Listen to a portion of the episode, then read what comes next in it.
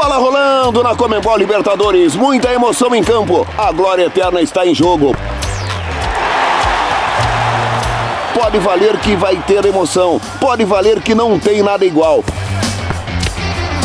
Mas quer valer de verdade? Faz o Sporting Bet aí. Sporting Bet, patrocinador oficial da Comembol Libertadores. O Sabia Não está de volta, o seu podcast de curiosidades da Comembol Libertadores. Eu sou Amanda Kestelman aqui com vocês na apresentação e a gente vai começar num clima de flashback. Lembrando os 10 anos do único título do Atlético Mineiro na Comembol Libertadores. Sabia não? O podcast de curiosidades da Comembol Libertadores. Estamos na fase 3 da Comembol Libertadores. E entre os times que estão na busca por uma vaga na fase de grupos está o Atlético Mineiro, que encara o Milionários da Colômbia. O jogo de ida lá na Colômbia foi 1 a 1. O galão da massa, como é conhecido, ou melhor, enaltecido pela sua torcida, chega novamente embalado pelos poderes do atacante com o nome de super-herói, o Hulk, sob o comando do técnico argentino recém-chegado Cudê e reforçado em busca do sonhado Bi da América. É isso, gente. O Atlético Mineiro segue em busca do seu segundo título e esse ano celebra o décimo aniversário da sua única conquista na Comembol Libertadores. Foi lá em 2013. E é dela que a gente vai lembrar hoje no nosso podcast. Chama no flashback.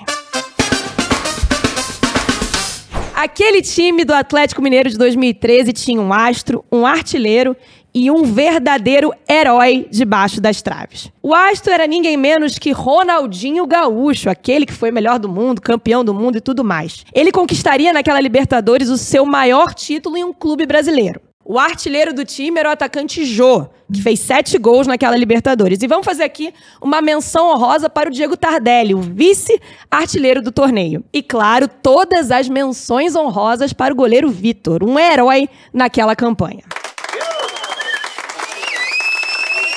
Vamos começar lembrando rapidamente o que foi a fase de grupos do Atlético Mineiro em 2013. O Galo passou sem sustos.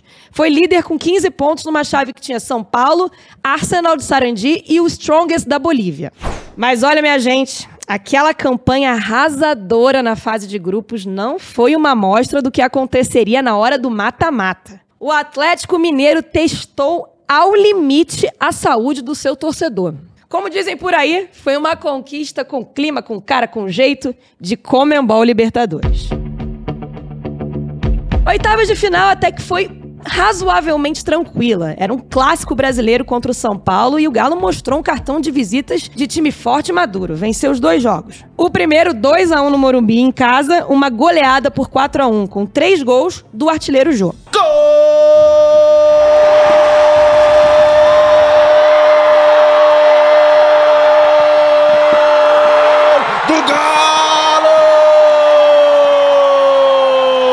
Olha, diante daquela atuação no jogo de volta em Belo Horizonte, há quem diga que ficou barato para o São Paulo. Mas nas quartas de final, gente, começa uma emoção para o torcedor do Galo. O duelo foi contra o Tijuana do México. No jogo de ida, fora de casa, o Galo encarou um adversário preparado que sabia usar o seu fator campo. Foi 2 a 2 no placar. E no jogo de volta começou a se desenhar aquela campanha épica. Pela primeira vez, o Atlético saiu atrás no marcador em casa e viu um drama se desenhar no Estádio Independência. Depois de muita pressão, Ronaldinho achou o zagueiro Hever após uma cobrança de falta e empatou a partida. Pelo critério de gols fora de casa, um a um, naquele momento classificava o Galo para as semifinais. Mas olha, o Tijuana não arredava. Pressionou até o fim. Fim mesmo. O juiz marcou um pênalti para os mexicanos aos 46 minutos do segundo tempo. E marca o pênalti.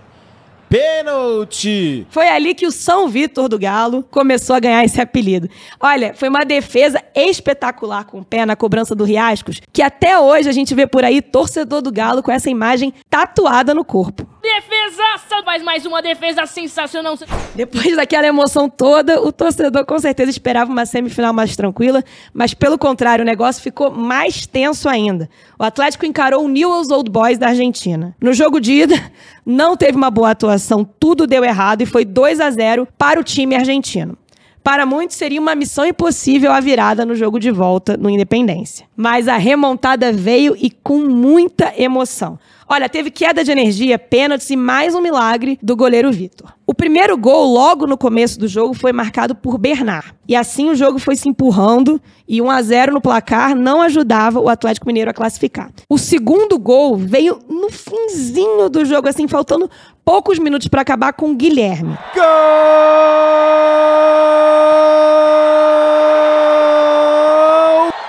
Que jogada é essa nesse finalzinho de segundo tempo? O resultado de 2 a 0 em casa para o Atlético levaria a partida por os pênaltis. E ali, ó, dois erros para cada lado, uma emoção tremenda e São Vitor novamente entrou em ação defendendo a cobrança de Maxi Rodrigues. O Galo estava na final da Comembol Libertadores e enfrentaria o Olímpia do Paraguai. E adivinha só, gente, quem não tá com a memória afiada o que aconteceu no primeiro jogo da final? O Galo saiu perdendo, foi 2 a 0 para o Olímpia lá no jogo do Paraguai, novamente uma adversidade grande para os mineiros tentarem a virada em casa. E olha, a volta já foi num Mineirão lotado, embalado pelos gritos de eu acredito do início ao fim pelos torcedores do Atlético Mineiro. O primeiro gol do Atlético saiu no comecinho do segundo tempo com o Jô, mas aquele gol do alívio, o 2 a 0 que manteria o Atlético na briga pelo título, veio a três minutos do apito final, com Leonardo Silva. E lá foi o Atlético Mineiro de novo para a cobrança de pênaltis. Os jogadores do Atlético seguraram a pressão da decisão e tiveram 100% de aproveitamento nas cobranças, enquanto Vitor brilharia em mais uma defesa. E foram 10 anos de lá para cá. Desde então, o Atlético já participou seis vezes da Comembol Libertadores. A melhor campanha foi em 2021, quando chegou na semifinal. E aí, será que o décimo aniversário dessa conquista histórica vai inspirar o Galo nessa temporada? Vamos ver. Por hoje é só, gente. Espero que vocês tenham gostado. Na semana que vem, eu tô de volta com o Sabia Não. Até a próxima. Tchau, tchau. Este foi o Sabia Não. Podcast da Comembol Libertadores. Apresentado por Sporting Bet.